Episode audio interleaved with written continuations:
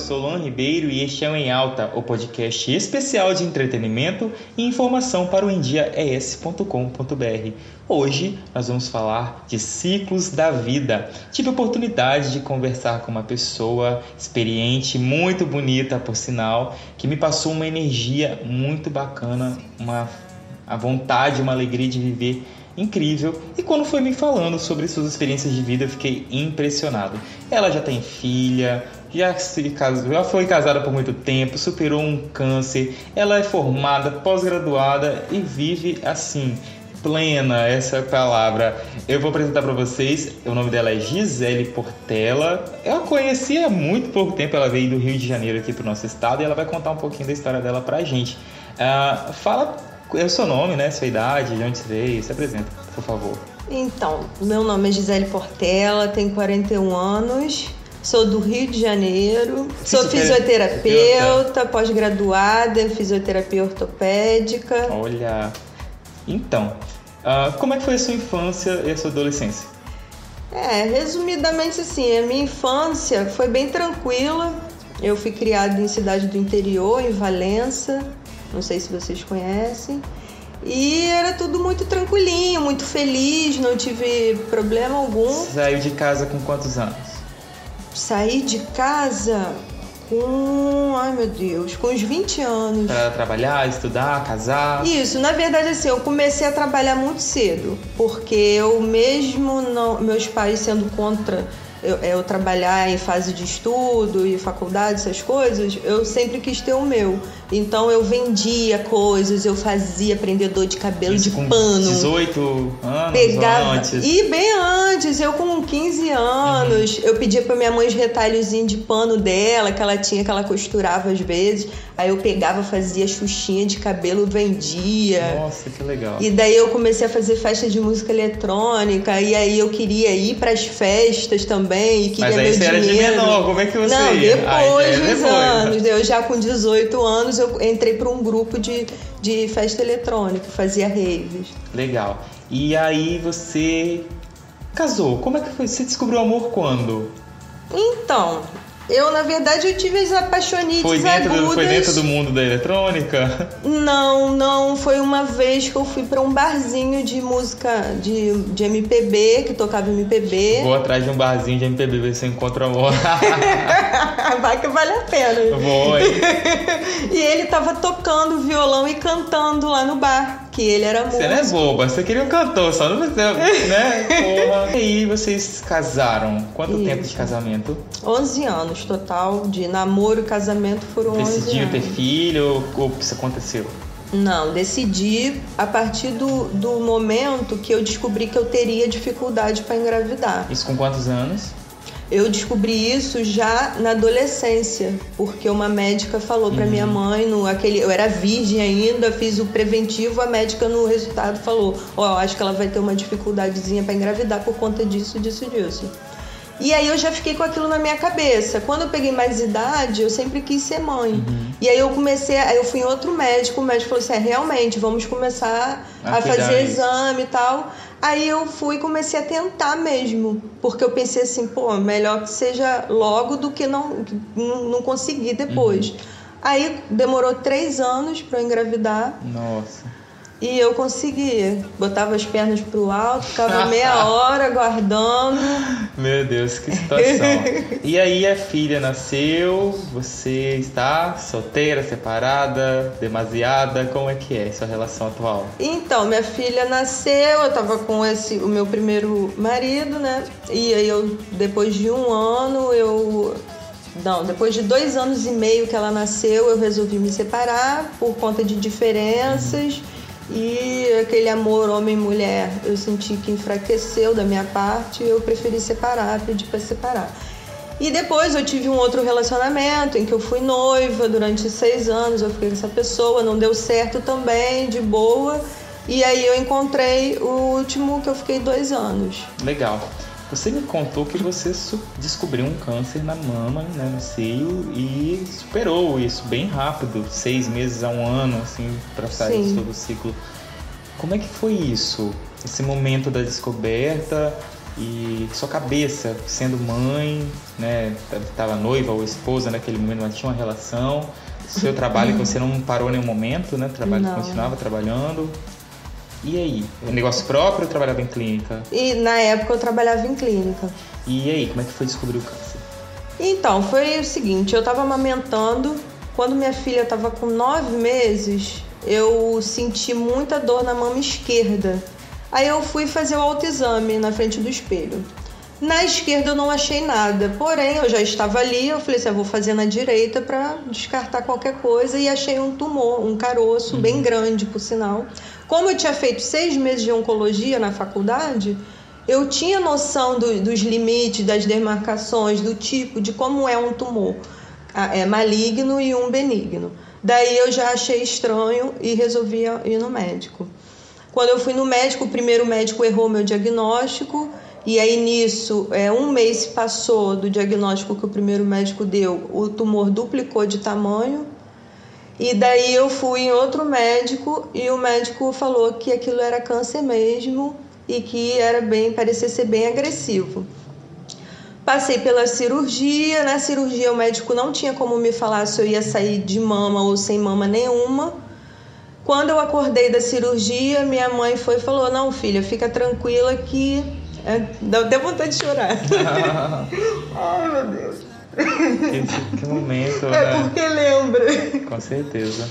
Então, aí falou que que não era nada e tal. Só que passou 10, 10 dias. Veio o laudo do mais Da específico da biópsia. E eles falaram que teria, que era muito agressivo, que teria que fazer a retirada da mama e fazer é, a quimioterapia mais forte que tinha, rádio e tudo mais. Ai, gente. Nossa! Eu fico muito emocionada de falar isso. Forte, né? Daí, pode continuar, sem problema não. Tô tocando pau, né? é isso aí. Daí, o que que aconteceu? É, eu fiz, só que aí eu não quis fazer a retirada da mama, porque minha filha estava com um ano e meio na época, e ninguém deixava nela encostar em mim. Eu falei assim, eu não vou fazer agora. Mas assim, você amamentava mesmo tendo câncer? Não, eu tive Ah, que tá. parar de amamentar no mesmo dia que ele falou que era câncer. Entendi. E foi muito traumático para ela, entendeu? Imagino. Daí, o que que aconteceu? Eles falaram que eu te- teria que assinar um termo de responsabilidade para não tirar a mama, né? Que seria um risco para mim no então caso, pra não, por não tirar. por não naquele fazer uma momento. nova cirurgia naquela época. Aí eu fiz a químio, fiz a rádio, Que a primeira cirurgia chegou a tirar alguma coisa? tirou Só um, pedaço, quadrante, Um pedaço, tirou um quadrante, entendeu? Aí depois vi- viram que teria que tirar a mama toda. Porém, eu assinei um termo de responsabilidade falando que eu não faria naquela época. Fiz a químio, fiz a rádio, fiquei com 42 quilos, fiquei Você verde, tem- fiquei careca, 1,60m. Daí, é, pra você uma, uma noção, hoje em dia eu tenho 56 quilos, eu com 42 quilos Tava era bem magrinha sofreu. bem abatida. E daí eu terminei o tratamento e fui acompanhando só. Durante essas químios e Hum. tal, você fazia uma alimentação controlada, fazia exercícios? Você não tava com Totalmente. condição nem de se mexer? Como é que você Não, eu fazia é, exercício, caminhadas, até porque é, é ótimo, é, é quimioterapia, exercício é quimioterapia eterno para quem teve câncer e para quem tá com câncer. Então, se você puder, se você tá bem, é bom você fazer o exercício, entendeu? Fazer caminhada, fazer uma dieta super rigorosa, só salada, peixe, tudo com ômega 3, é, coisas que realmente é, é, fortalecem o organismo, aumentam a imunidade e tal, né? E foi isso, e eu fiquei fazendo tudo direitinho, todo o tratamento direitinho. Tinha época que, a época, a semana que eu fazia químio, que era de 15 em 15, né? Uhum. A semana era basicamente uma semana muito mal e outra semana mais ou menos. Então a primeira semana após a químio eu ficava muito mal. E aí na outra semana eu já estava bem melhor. Tanto que eu até chegava aí para. Teve um dia que eu fui uma boate de peruca. eu saía, ia pra bar comer, ia com minha família. Aí às vezes eu tava sem paciência para botar peruca, nem lenço. Careca, eu né? ia careca mesmo, problema, tá entendendo? Nem esquentava a cabeça. Sua cabeça nesse momento, o que, que você pensava, que você buscava para te impulsionar, para te motivar a continuar o tratamento, a vencer? O que você botava assim na sua reta? Assim, é isso que eu vou seguir. Eu pensava assim, não tem jeito, eu não tenho opção. Eu tenho uma filha pequena e eu quero criar minha filha. Então eu não tinha uma opção na minha cabeça. Ou eu vencia ou eu vencia. Então eu fiz todo o tratamento, fiz todo, tudo que o médico falava para fazer, eu fazia da melhor forma possível, procurei ficar com o meu psicológico Tranquilo. Tranquilo e consegui. Venceu. Só teve uma vez que eu desabei, que foi no final da química, eu já estava bem. Cansada, né? Bem cansada e bem é, é, desfigurada. Eu, tava, eu, eu não era mais eu. Eu olhei no espelho e vi que não era eu. E eu pensei, caraca, ferrou, mor vou morrer, hum. entendeu? Daí nesse dia eu gritava. Aí minha mãe teve que chamar um psicólogo para conversar comigo. Só que logo depois eu fiquei Começou bem uma, uma reação, né? Isso. Legal. E venceu. E vence. Venceu um câncer na mama, queridos. É, você não chegou a fazer a outra cirurgia. Então, né? aí não precisou que, mais. Eu lembro ali, ali atrás, que na hora de tirar a mama mesmo, você falou, não, vou tirar depois que eu vou primeiro cuidar da, da minha criança que está precisando de mim. É, e aí passou, venceu pela química, diminuiu, tá ali, não precisou retirar. Não, aí depois de cinco anos o médico falou assim para mim, foi até melhor você não ter tirado. E esse tumor, ele, ele sumiu ou ele tá aí, tipo, paradinho aí? Não, sem... sumiu completamente, sumiu. não tem vestígio mais em lugar nenhum, nem na mama, nem tá tudo certo. Caramba, que legal. E aí teve uma separação. Seu marido esteve com você durante todo o processo. Você me contou, foi Sim, presente pra caramba. e aí vocês se separaram. Isso foi quando? Ano passado? Não, a gente separou. Ela tinha dois anos e meio. Foi um ano depois que eu saí do câncer. Nossa. Isso. Foi uma, uma separação traumática? Não, não foi traumático. É o seguinte, eu senti que eu queria, depois do câncer, minha visão de vida mudou muito. Então eu senti que eu tinha que ser feliz naquele momento. E foi isso que eu fiz. Tudo que me trazia algum tipo de infelicidade ou insatisfação, você se foi desfazendo. Eu fui me desfazendo, entendeu? Ah, a pandemia veio. Sim. Porque assim, você me contou que depois dessa vida químio, filha nasceu, cirurgias, é, marido, términos, um trabalho para dar conta, uma profissão, e aí você viveu pra caramba.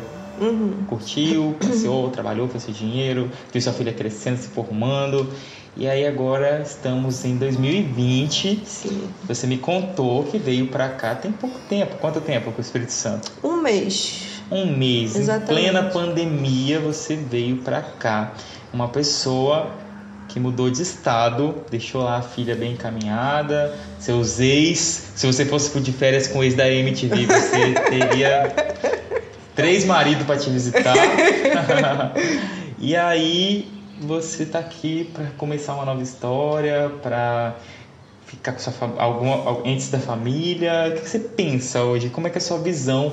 O, meu maior, minha maior pergunta desse podcast, eu acho que ela vem agora, hoje que, que é o hoje para você? O que, que é vida? O que você pensa com 41 anos de idade, do que foi vivido, do que você está vivendo agora e do que você pensa do amanhã?